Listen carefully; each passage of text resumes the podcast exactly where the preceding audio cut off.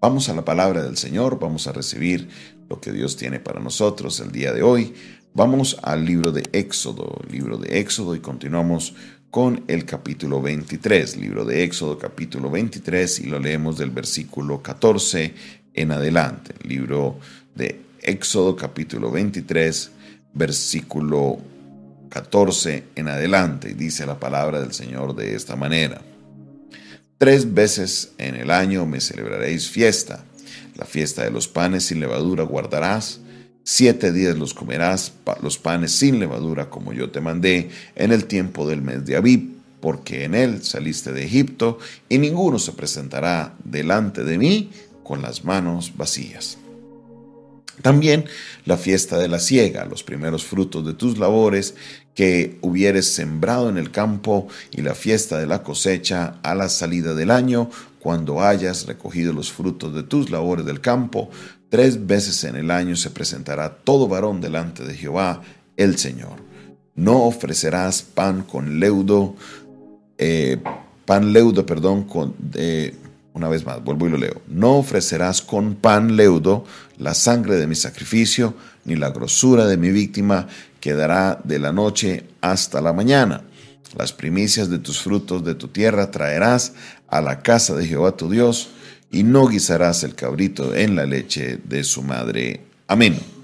Aquí encontramos el primer estatuto con respecto a las tres fiestas. Ya se había hablado de la Pascua, ya se había de la instrucción, pero ahora encontramos lo que es lo primero estableciendo estas tres fechas importantes. La primera, y la colocan como casi en el orden de nuestro calendario, es la que se da en abril o a veces a finales de marzo, que es la Pascua. La Pascua que el Señor les había dicho, porque Él pasaría eh, sobre todo Israel e Egipto, y al que no tuviere el, los dinteles y el, los postes, o el dintel y los postes, con la sangre del cordero vendría la muerte sobre el primogénito. Esa sería la Pascua. Y entonces dentro de ese día de Pascua se vienen siete días que no se debe comer pan con leudo, con ni, ninguna clase de leudo, ni levadura artificial, ni de levadura natural, ni masa madre, que le llamamos ahorita, que era el pan que ellos comían realmente en aquella época. Ningún tipo de leudo.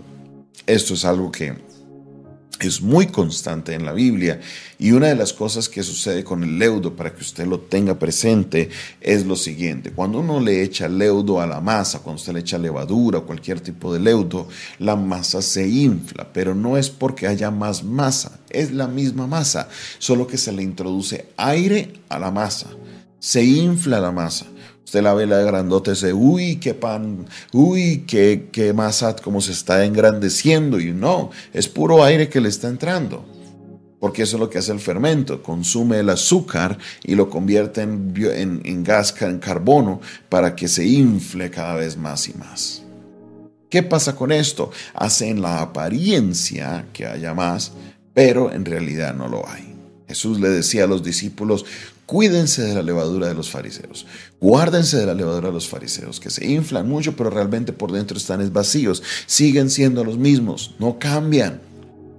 Guardémonos de la levadura. El Señor les dice a ellos, no me van a presentar levadura cuando lleven el sacrificio al templo. Más adelante, en la misma lectura que hicimos, cuando vayan a dar el sacrificio, no ofrecerás leudo. ¿Por qué? Porque el Señor no quiere que haya levadura en nosotros, especialmente de sus sacerdotes, que eran los que habían sido separados en aquella época. Esto era una manera pedagógica de Dios decirle, debemos permanecer como somos, en masa no con esa inflación, eso está así todo inflado, como que, uy, qué grande, pero no.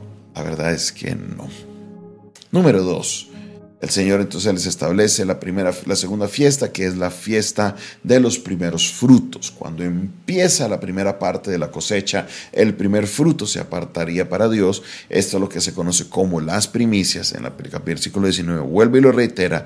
Se presentarán delante del Señor y será una fiesta para Dios. Y la tercera fiesta será la fiesta de la salida del año, o sea, la última cosecha.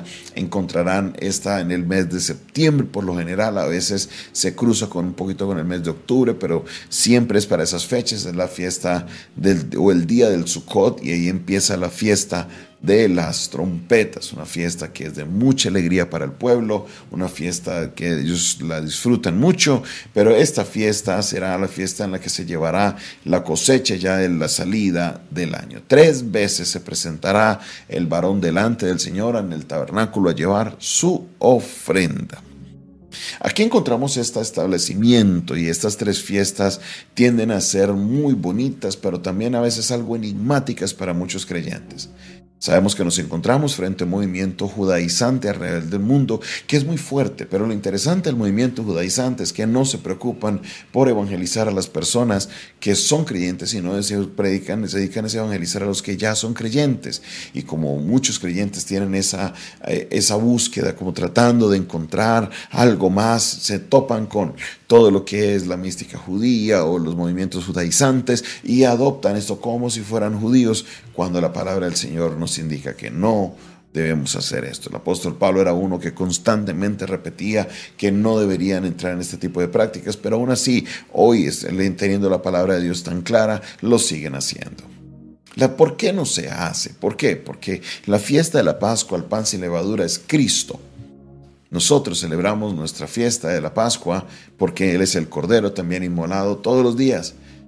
Comemos de su pan, comemos de su palabra, del cuerpo, comemos sin levadura todos los días. También en la fiesta de, de los primeros frutos dice la Biblia que Jesucristo es la primicia. Cristo, la primicia, nos dice en el libro de Tesalonicenses. Él es la primicia, Él es el primer fruto, el primogénito, el que se dio por nosotros. Encontramos en esta primera cosecha también la persona de Cristo. También se celebra el Pentecostés, que está ligado a esta fiesta de la primera cosecha. En ese Pentecostés, el Moisés recibiría la ley y el pueblo recibiría el Espíritu Santo. Aleluya. Por último, nos encontramos con la tercera fiesta, la fiesta del Sukkot, la fiesta del tabernáculo, la cual Jesucristo hizo tabernáculo con nosotros la fiesta de la cosecha final, donde se da todo lo mejor para el Señor.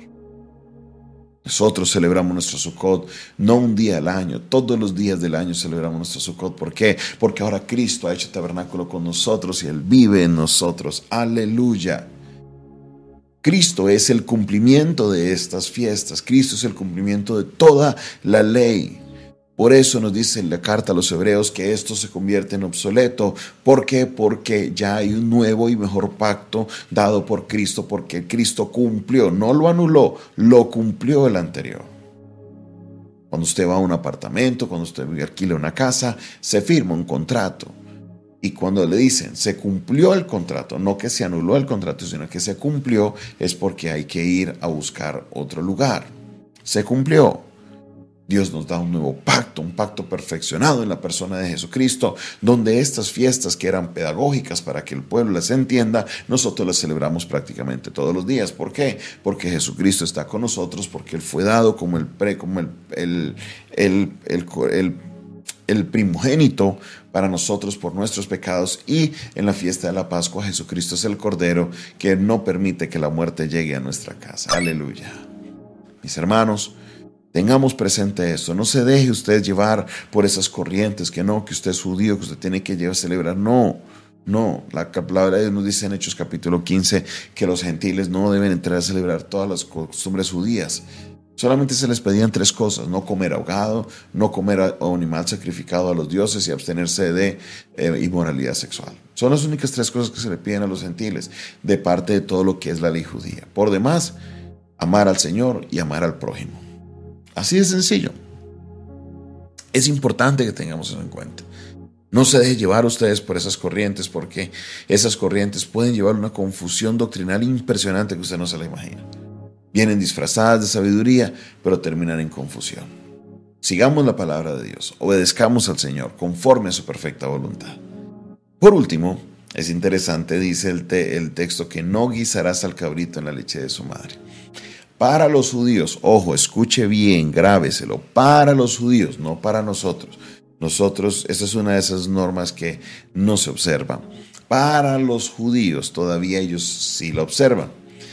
Cuando una persona judía va a comer y la persona practica la dieta kasher o kosher, la persona no puede comer carne y lácteos a la misma vez, porque el texto dice, no guisarás al cabrito en la leche de su madre. ¿Cómo se traduce esto en nosotros? Por ejemplo, si van a comer carne, no pueden comer ningún lácteo, incluyendo el queso. Entonces, para un judío que observa el kosher, cuando come hamburguesa, no la come con queso porque estaría mezclando la carne con la leche, especialmente porque el queso es de leche de vaca. No mezclan las dos cosas, ni los lácteos. Si van a comer lácteos, no comen carne. Si comen carne, no van a comer lácteos. Así de sencillo. Entonces, es bien interesante la aplicación que le han dado a esta norma. De nuevo, nosotros los gentiles no observamos esto, no lo, no lo vemos. No es que sea pecado comer carne con, con queso, no pero la ley se lo especificó a ellos y ellos todavía lo observan. Ellos interpretan que eso es lo que quiere decir el texto y por esa razón lo mantienen en su dieta hasta hoy. Solo un dato curioso para concluir la enseñanza. Recuerde, Cristo es nuestra Pascua. Cristo es, nuestro es la primicia, perdón, y Cristo es nuestra fiesta de los tabernáculos. Padre Celestial, te doy gracias por tu palabra. Gracias, Señor, por lo que aprendemos día tras día, Señor. Cada día más creyendo más, aprendiendo más, porque, Señor, tú nos das la sabiduría para comprender tu palabra. Bendice a tu iglesia, a todos los que están ahí conectados, tratando de aprender, de conocer más y más de ti, Señor. Obra con poder en sus vidas, Señor. Te pido que les guíes por el camino correcto para sus vidas. En el nombre de Jesús. Amén, amén y amén. Muchas gracias, mi Señor. Esta fue una producción del Departamento de Comunicaciones del Centro de Fe y Esperanza, la Iglesia de los Altares, un consejo oportuno en un momento de crisis. Se despide de ustedes su pastor y amigo Jonathan Castañeda, quien les invita a que se suscriba a nuestro canal. Hágale clic a suscribirse al canal, hágale clic a la campanita si usted podrá recibir todas las notificaciones de nuestras transmisiones. Le invito para que usted también eh, se contacte con nosotros por medio de las redes sociales a arroba pastor Jonathan oficial, arroba Pastor Jonathan Oficial y así estaremos eh, dándote contenido adicional o puedes entrar en contacto con nosotros. Si nos quieres escribir por WhatsApp, nuestra línea de WhatsApp es el 316-617-7888, 316-617-7888. Si me escribes fuera de Colombia, solo colocas el más 57 antes del número y este es un WhatsApp internacional y nos llegará tu mensaje.